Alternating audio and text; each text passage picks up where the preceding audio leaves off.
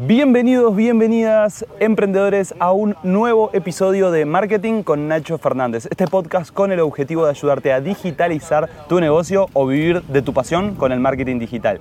Y hoy un episodio diferente, en primer lugar porque estoy en la playa grabando, estamos en la playa, y traigo a una invitada muy, muy especial que me está acompañando en un evento para emprendedores digitales que se llama Workaciones.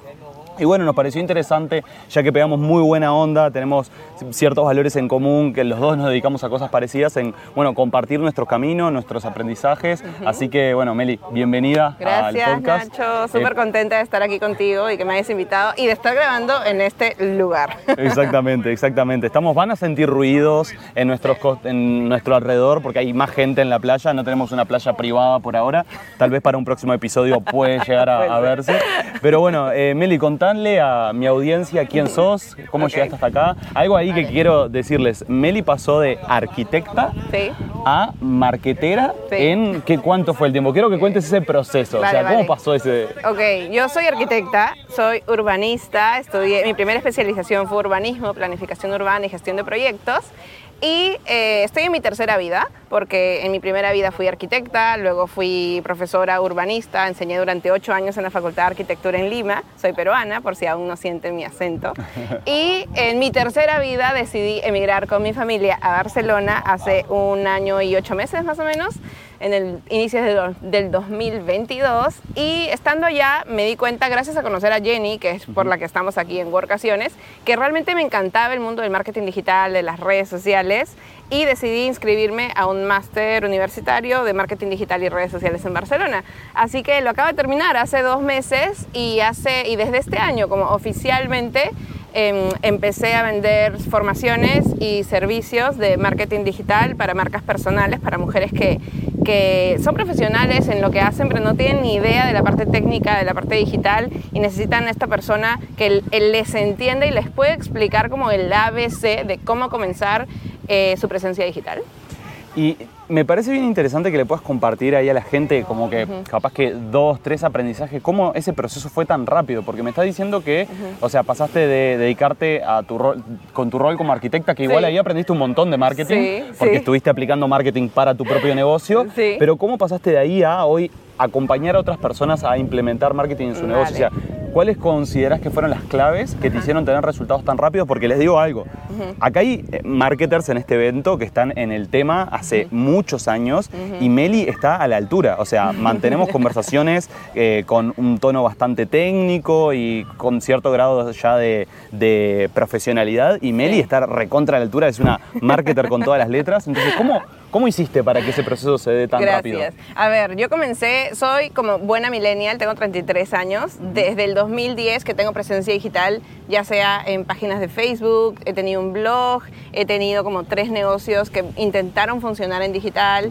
he tenido un canal de YouTube, he tenido una marca que era por hobby que se llamaba En Casa con Meli, donde compartía contenido de cómo organizar tu casa. Entonces, me vengo preparando en el mundo digital, utilizando las redes sociales durante muchos años, siendo mi hobby más caro, porque evidentemente no monetizaba de esto. Yo trabajaba como docente en la Facultad de Arquitectura y en una empresa donde gestionábamos proyectos así como súper rápidos. Entonces, todo eso me hizo ganar las habilidades que necesitas para tener una presencia digital consistente, sobre todo, ¿no? O sea, que, que- que- que estar ahí, ¿no? Realmente al día. Y claro, estudiar el máster en marketing digital para mí fue entender los términos técnicos que usan los marketers del CTR, el, Sí. el call to action, etcétera, que yo, claro, tecnicismos. exacto, no terminaba de entender, pero que fue como unir las piezas. Entonces, eh, estudiarlo de forma teórica ha hecho que una, lo que yo ya había hecho con la práctica, porque yo ya tenía mi web automatizada, ya había hecho landings, ya había hecho lanzamientos, ya había vendido infoproductos. Lo que no entendía era cómo todo este mundo se aplica con el marketing digital a otras empresas. Entonces, ahora que ya entiendo lo técnico y yo tengo la práctica, lo puedo enseñar a otras Claro. personas porque mi, mi, lo que me encanta es enseñar. Yo soy Claro. formadora de, de, no sé, de corazón. ¿Y, y cuán importante crees vos que es en todo esto el desarrollo personal? Porque al final hay muchísimos marketers ahí afuera con un montón de conocimiento. Eh, incluso gran parte de los que van a estar viendo esto son marketers que tal vez vienen del palo del marketing hace más tiempo que vos, pero les, con- les, les cuesta un montón conseguir los resultados que hoy vos estás teniendo en cuanto a comunidad, clientes. Entonces, desde el punto de vista de la disciplina, el desarrollo personal, eh, bueno, ¿qué, ¿por qué consideras que es importante si es que lo consideras importante? Sí, súper importante. De hecho, lo primero que yo enseñé o lo primero que yo vendí fue una formación de organización personal Ok. que se llamaba Define y, y como define y ejecuta tus pendientes, una cosa así, define y haz. Bueno, la cosa es que lo vendí súper bien y la gente se dio cuenta de esto de los hábitos, de, em- de trabajar como que con un sistema de organización que te funcione a ti según el estilo de vida y según el momento en la vida en la que estés, porque claro, yo antes de ser mamá me organizaba de una forma y después de ser mamá de otra forma y Claro. tus tiempos cambian, ya no trabajas en la mañana, trabajas en la madrugada y luego vuelve a cambiar otra vez.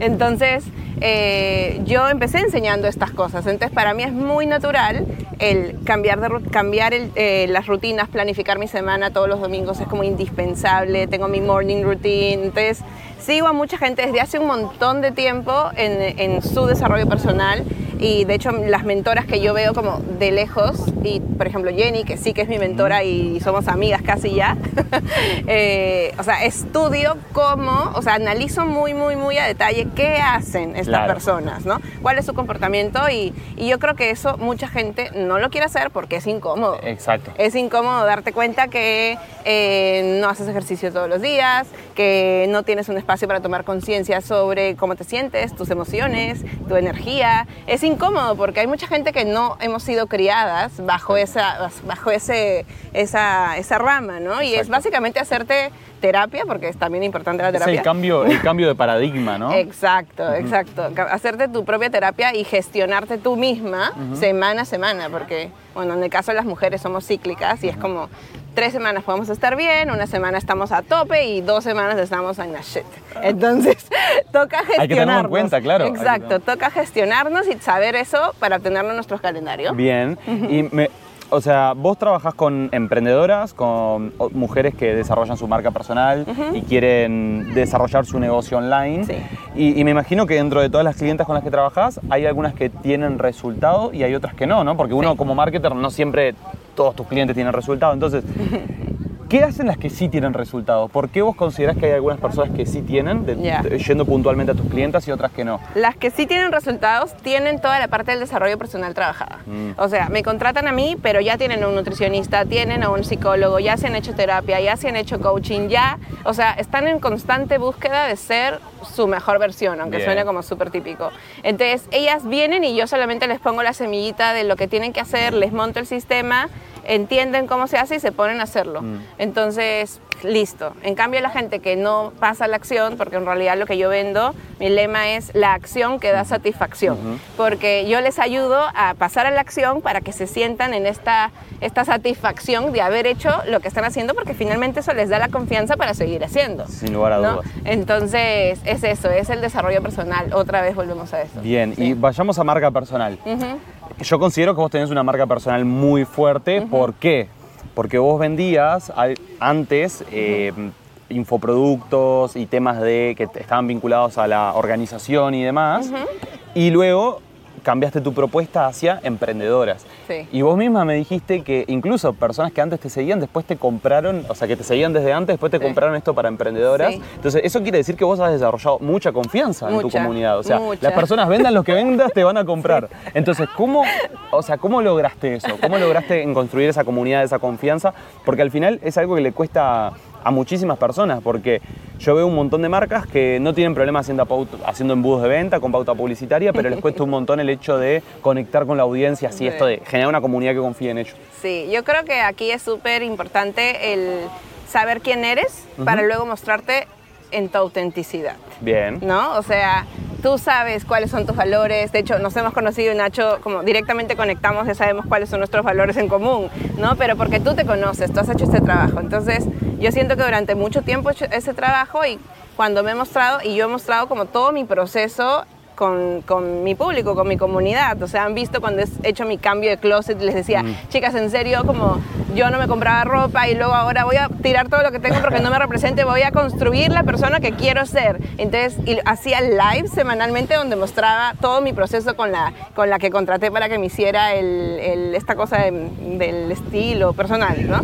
Y yo he compartido todo mi proceso. De hecho, emigrar en familia también. He compartido todo, la parte como difícil de dejar a mi hijo en la guardería, que le hablan en catalán y que no entendemos nada, ¿no? He compartido todo y yo creo que eh, el hecho de atreverte a, ser vulnerable es súper importante. Eh, y el, eh, otra vez, ¿no? Vuelvo al saber quién eres para poder compartirte de forma auténtica. Qué lindo lo que decís. Los que van a, están viendo el video van a ver que me acerco a la cámara porque estoy, me estoy fijando que todo vaya bien y sí, efectivamente todo va perfecto. Los que escuchan el audio, nada, eh, todo, todo normal, ¿sí? Va todo perfecto. Lo que pasa es que estamos en la playa y uno se tiene que asegurar de que, de que todo vaya bien. Em, ahí con esto de compartir, ¿no? Porque muchas personas cuando yo le digo, che, tenés que crear, subir historias, documentar tu vida, mostrar cosas más allá de tu negocio, mostrar también cuál es tu estilo de vida, qué cosas te gustan, qué cosas no. Sí, todo. ¿Cuál es el límite de eso, no? ¿Hasta qué punto mostramos más allá de nuestro negocio? ¿Hasta qué punto mostramos nuestra vida personal? Uf, qué difícil, no sé. De lo poco que hemos como compartido nos damos cuenta que nos gusta compartir a los dos mucho y yo a veces siento que tengo que poner ese límite porque digo, ¿esto aporta o no aporta valor? Bien. Pero, y para eso me creé otra cuenta para, que, para compartir lo que a veces siento que ya es too much de compartir en mi marca personal. Bien. Entonces, así puedo como un poco separar los canales de comunicación, porque en uno es como más comercial y también para conectar con mi audiencia. En el otro muestro más a mi familia. Igual es público y tengo como una visión para ese otro canal que se llama En Casa con Meli. Eh, pero en el, mi marca personal, que es Meli Navarro, ahí sí es como más comercial, más estratégico, ¿no? Entonces, ¿cómo, cómo saber hasta dónde? Yo creo que al, al, no estar como completamente pegado al celular, ¿no? O sea, tener estos momentos de, de, tranquilidad, de espacio, que hay trabajo de tal cosa, tal cosa. Yo hasta hace poco hacía todos mis contenidos yo y publicaba yo, pero ahora ya lo he, lo he sistematizado y alguien me ayuda. Hay un equipo, bien. Ajá, y, y ya me, me, ayudan a, reciclar contenido, etcétera. Entonces, yo creo que el límite, no sé, de repente en stories, porque en stories puede ser como más hacer 20 stories en el es día. Más lo espontáneo, lo que va pasando en el día a día. Sí, a mí me encanta hacer eso. Entonces, yo creo que el límite eh, está en tu salud mental. Ahí va. Cuando vos identificás que ya está, ya está. Ese hasta ahí es el límite. Yo creo que es muy personal también. Y yo creo que eh, hay cosas de la vida personal que a veces son para uno, ¿no? Ponele. Justo nosotros ahora estamos acá en un evento para emprendedores digitales, entonces es como que vinimos a eso, vinimos a crear contenido, vinimos a hacer networking, a documentar, porque estamos en un evento que es para eso. Por ahí capaz que si venís con tu familia en un futuro a Punta Cana, capaz que no subís ni la mitad del contenido que subiste en este evento. Exacto, sí. No, y a mí me gustó mucho que yo vi tu historia antes de, yo llegar, Nacho llegó antes que yo, y dijo, bueno, me he ido a caminar al playa, pero no he llevado mi celular porque también he venido para eso, para tener espacios para mí. Súper stalker, ¿no? bueno, eh, entonces dije, qué cool, o sea, yo también voy con esa filosofía, ¿no? De venir a la playa sin mi celular y meterme al mar y nadie se enteró, o sea, ¿no? Entonces yo creo que la salud, el, otra vez, estar consciente de tu tiempo, de tu energía, para poder definir esos límites que son saludables. Bien.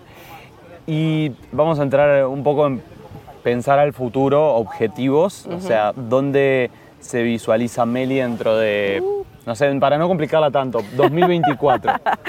2024. Y este video, ojo, que va a servir, nos vamos a hablar dentro de un año y vamos a ver qué pasó. Ahora compartirás tú los tuyos, así que acabamos de salir de, de, ese ejercicio que nos han hecho escribir nuestros objetivos. Bueno, en el 2024 yo me veo siendo, o sea, para los que no me conocen, yo soy eh, peruana, emigré a Barcelona hace dos años, he tenido una visa de estudiante, entonces ahora mi vida está como muy ligada a sentarme en España con un visado que, mm. que me proteja de estar ahí. O sea, son problemáticas que tienen las personas que han emigrado. Pero bueno, problemáticas bien, ¿no? Finalmente. Y que hay que solucionarlas. Exacto. Entonces, eh, a nivel como trámites, yo siento que voy a estar de autónoma, que acabo hace unos meses de darme de, de alta eh, autónoma, con el negocio funcionando, vendiendo uno de los productos que he diseñado hace unos meses, que ya se empieza a vender, invirtiendo más en publicidad, que es una de mis grandes barreras. Bien. Este, y, y bueno, y al 2024 me veo como ya a finales de año haciendo todas las gestiones para ser, ser empresa y ya no ser Bien, qué interesante, qué Sí. interesante. Y, y ya que estábamos hablando de España, ¿no? Y que vos trabajás con gente de Latinoamérica Sí. y con gente de Europa, llamémosle para generalizar un poco más. Sí. Em, ¿Qué diferencias ves en el mercado en cuanto al grado de digitalización? O sea, ¿en qué tanto, por ejemplo, confianza en la Ajá. industria, podríamos Sí. decirle? Em, también, eh, ¿cómo está el mercado laboral en cuanto al mundo del marketing digital? ¿Cómo, Sí. cómo lo ves y qué comparación puedes hacer entre uno y otro? Total. De hecho, una de las cosas que, por las que yo me decidí estudiar el máster en marketing digital, porque yo soy académica total, o sea, terminé la universidad, hice un máster, un diplomado, hice un máster y luego por poquito hago el doctorado también. O sea, te pasaste tu vida estudiando. Sí, me pasé mi vida estudiando, tal cual. Entonces, cuando llegué a Barcelona, busqué en LinkedIn. Hay trabajos de urbanistas, de arquitectos, y encontré que no había nada. De hecho, todos los trabajos eran redes sociales, marketing digital, y yo, ¡ay, qué cool! Esto yo sé hacer. Claro, listo. Sí, para mí marketing digital era subir stories, ¿no? Claro. Entonces, Después te diste cuenta que era un poco más complicado. Exacto. Entonces, el mercado, al menos en Barcelona, que es la ciudad donde yo vivo, en marketing digital hay mucho trabajo, pero también hay mucha gente que, Lo hace. que lo hace. No hay mucha gente que lo haga bien. Eso sí. Entonces, las personas que, o sea, hay bastantes personas que ya tienen marcas personales desarrolladas, que tienen comunidades que ya explotaron y ya también se, se quemaron y los proyectos empiezan a renacer. Entonces empiezan a haber nuevas comunidades, empiezan a también a surgir los, los personajes emigrados, porque hay argentinos que tienen una comunidad de las españolas que se fueron de la comunidad que más todas salían, bueno, no importa. Van migrando, ¿no? Van migrando de un lugar a otro. Exacto. Entonces, eh, van migrando las comunidades de emprendedoras que están como ahí recién creciendo de comunidad en comunidad. Bien. Y lo cool que empiezo a ver es que hay personajes que no son españoles, Ok. que tienen comunidad española. Entonces, eso me parece súper cool y una oportunidad para mí también. Porque, claro, yo al estar en Barcelona digo, ¿quién aquí es líder que no sea español? Ok, ¿Me entiendes? Es una de las cosas que yo veo, por ejemplo. Y es, y es una problemática que veo. No hay latinas aquí que Ajá. tengan comunidad que de española. Pero ¿no? también presenta una oportunidad, ¿no? Sí, Porque por un lado total. el mercado eh, español es más competitivo, Sí.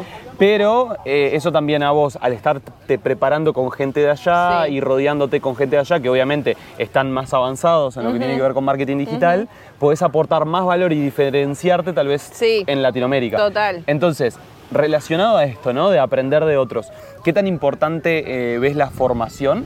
Pero no la formación, digamos, tradicional, universitaria, académica, sino que en eh, ir a masterminds, ir a eventos o pagar una mentoría, estas cuestiones que a veces a la gente se le hace súper difícil porque dice, wow, un mastermind, 3 mil dólares, eh, esto 10 mil, esto... cin-". O sea, no, a veces no son siempre cosas muy accesibles. Sí. Entonces, ¿cómo rompemos? Primero, ¿es importante o no? Y después, ¿cómo rompemos esa barrera? Ok, para mí sí que es importante, pero es importante también depende del nivel en el que estés, en el nivel de conciencia sobre Claro. todo, porque no vas a venir aquí a sentirte menos que los demás Claro. o a sentir que o a no luego implementar lo que te dicen o a Mm. no estar dispuesto a que te digan algo incómodo. O sea, si vas a si tú ya desde desde solo considerarlo te sientes así, es Claro. mejor que no porque no es tu momento. Exacto. ¿no? Eh, pero si tú ya sientes que estás en la mesa y eres el que más sabe, que es lo que a mí me pasó el año pasado, Wow. eh, ya es el momento de invertir más. y de retirarte de ese capaz que de, esa- de ese tipo de comunidades porque Sí. ya no tienen tanto para aportarte. Exactamente. Y incluso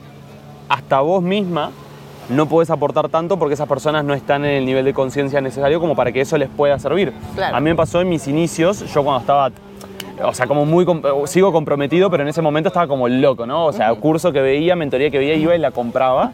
Lo que me pasó fue que compré varias mentorías de personas que ya estaban súper, ponele, yo estaba en nivel 2 y esas personas estaban en nivel 9. Ah, Entonces, eh, me pasó que, que, claro, no pude aprovechar las mentorías, ¿no? Ah. Me pasaba que, o sea, se me hacía muy difícil implementar eso. Mm. Recién ahora hay muchas cosas de que esas personas que me dijeron, yo guardé las grabaciones y como que digo, uh, mira, ahora sí entiendo por dónde va. Eh, así que es tal cual lo que vos Sí, decís. yo siento que es como un escalonar, ¿no? No sé, yo invertía primero 30, luego 100, luego 200, luego 300, invertí hasta 400 y ahí fue que Jenny me dijo, es que Meli, ya, te toca invertir más. Y yo con un miedo tremendo, es como, bueno, ya voy a meter al máster. Pero literal, o sea, con una reunión de media hora, y te lo dije, me hizo ganar en cuatro meses lo que había ganado en 12. Entonces fue como, y claro, esto puede sonar muy de estos vendehumos que Sí, sí, sí, sí, sí, pero es real. No, obviamente, obviamente también es interesante cuando eh, nos metemos en comunidades, mastermind y, y demás, eh, tener en cuenta otras cuestiones más allá de los resultados que esas personas generan, por ejemplo, los valores o el propósito que tienen. Sí. Yo algo que conecté mucho con Jenny y con la comunidad es eso, que veía como que una comunidad súper unida. Y también eh, es importante revisar eso, o sea, fíjate si, esa, si empatizas con esa forma de hacer marketing, con Sí. esa comunidad, ¿no? Sí, total. Yo creo que el líder tiene que tener los valores que tú estás buscando, ¿no? Exacto. Jenny, los valores de Jenny, que es nuestra mentora ahora, eh, son la libertad, la humildad Mm. y, y bueno, para mí eso es súper importante, ¿no? La libertad y la autenticidad, Mm. eh, la creatividad, la sinceridad, porque Jenny es súper honesta, o sea... No sé, te va a decir las cosas en la cara como casi todos los españoles también, ¿no? Pero, y, y eso hace que la gente que atrae ella es como ella. Entonces finalmente nos encontramos y hacemos como match al, Al toque. Es, es como que ya nos conociéramos de toda la vida. Ahí justo pasó un perrito. Eh, ahí, ahí como para ir cerrando una última pregunta que quería hacerte es, hay- muchas personas que por ahí ven mi contenido y demás y, y les cuesta tomar acción, ¿no? Ven el, el contenido, lo entienden, lo comprenden, eh, hacen cursos, pero como que dicen, pa, no, me cuesta tomar acción y crear ese primer contenido, subir esa primera historia. Vos creas un montón de contenido y, y incluso veo como que aprendiste a, a disfrutar ese proceso de estar compartiendo. Entonces, ¿qué consejo podrías darle a esas personas que por ahí lo están procrastinando? Eh, primero, ¿por qué es importante y luego cómo pueden eh, pasar a la acción? Ok, yo diría que, que se cuestionen eh, más allá del por qué, porque probablemente yo no tengo tiempo, me da miedo, que son normalmente las objeciones comunes, es ¿qué haces tú cuando quieres hacer ejercicio pero no puedes? No vas al gimnasio. Te matriculas al gimnasio un año pero no vas. ¿Qué haces? Contratas un entrenador personal que le paga 100 dólares la hora, que va a tocarte la puerta y Exacto. no tienes otra opción que salir porque si no estás tirando 100 dólares a la basura. Sí, esa persona como que te guía. Exacto. Entonces, si no estás logrando hacerlo, ya te compraste tu curso, ya te hiciste no sé qué, ya hiciste un montón de cosas, es paga más para que pases a la acción. Exacto. Porque si no, no hay forma. O sea, lo mismo nosotros de repente, por ejemplo, en mi caso, hice una mentoría con Eva, que es eh, asesora financiera, y ella se sentó conmigo dos horas y me ordenó toda mi finanza y me dijo, Meli, tienes que vender esto en este trimestre, el próximo trimestre nos volvemos a ver y vemos cuánto has hecho, ¿no? Y según eso, vamos a planificar Claro. el siguiente Y trimestre. ya quedas comprometida además. Exacto, quedas comprometida. Es un compromiso invisible que se genera, que es lo que yo le digo a mis clientas, que, que también me, me vienen conmigo para ayudarlas a que hagan su contenido, a que hagan sus cosas y pasar y que pasen a la acción, ¿no? Qué importante. Ese compromiso invisible que genera el nutricionista, que genera el coach entrenador que va a tocarte la puerta. Toca pagar, o sea, Exacto. si tú no puedes hacerlo por tu cuenta, pues toca pagar hasta que tengas la mentalidad y la disciplina de, hacerlo tú solo. Claro, tal Exacto. cual. Es que sí, lo veo, lo veo igual porque nosotros también pasamos por eso, o sea, todos tenemos miedo, nosotros no somos superhéroes marketineros, o sea, no, no es que nacimos con la- las historias de Instagram, así grabando historias de Instagram, o sea, obviamente también nos costó y tuvimos que pasar por, eso, por, ese proceso, creo que la diferencia está en que estuvimos dispuestos a eh, decirle a alguien ayuda, en buscar ayuda. Em, exacto. entonces, como para ir cerrando este episodio, eh, porque nos queremos ir a meter al agua, también estamos de workaciones, entonces ahora vamos a la parte de acciones. Eh, ¿Cómo te pueden encontrar en las redes sociales? ¿Dónde Vale. pueden consumir más de tu contenido? Ok, bueno, pueden consumir más de mi contenido en melinavarro-com en Instagram o melinavarro.com en todas las redes sociales de mi web. Si quieren un recurso gratuito, pueden ir a melinavarro.com-registro o guion kit y se lanzan unos, un ebook, un audio para aprender a gestionar su tiempo, si es que están en ese momento. Así que eso. Mucho para aprender de Meli, así que vayan a sus redes sociales porque la verdad que comparte un montón de contenido y además está súper comprometida con su audiencia. Eh, gracias Meli, de verdad. Gracias lo, a ti. Lo disfruté muchísimo. Yo también. bueno. Somos como con gemelos, ¿no? Sí, Pensamos sí, igual. Sí, tal cual, tal cual. O sea, yo la escuchaba hablar y decía, ah, mira. Va a terminar esta frase diciendo esto. Sí, tal cual, tal cual. Ah, Es como que le leía la mente ya. Sí, sí, sí, sí. Así que bueno, gracias también a ustedes por estar ahí, por escuchar este podcast hasta el final y nos vemos en el siguiente episodio.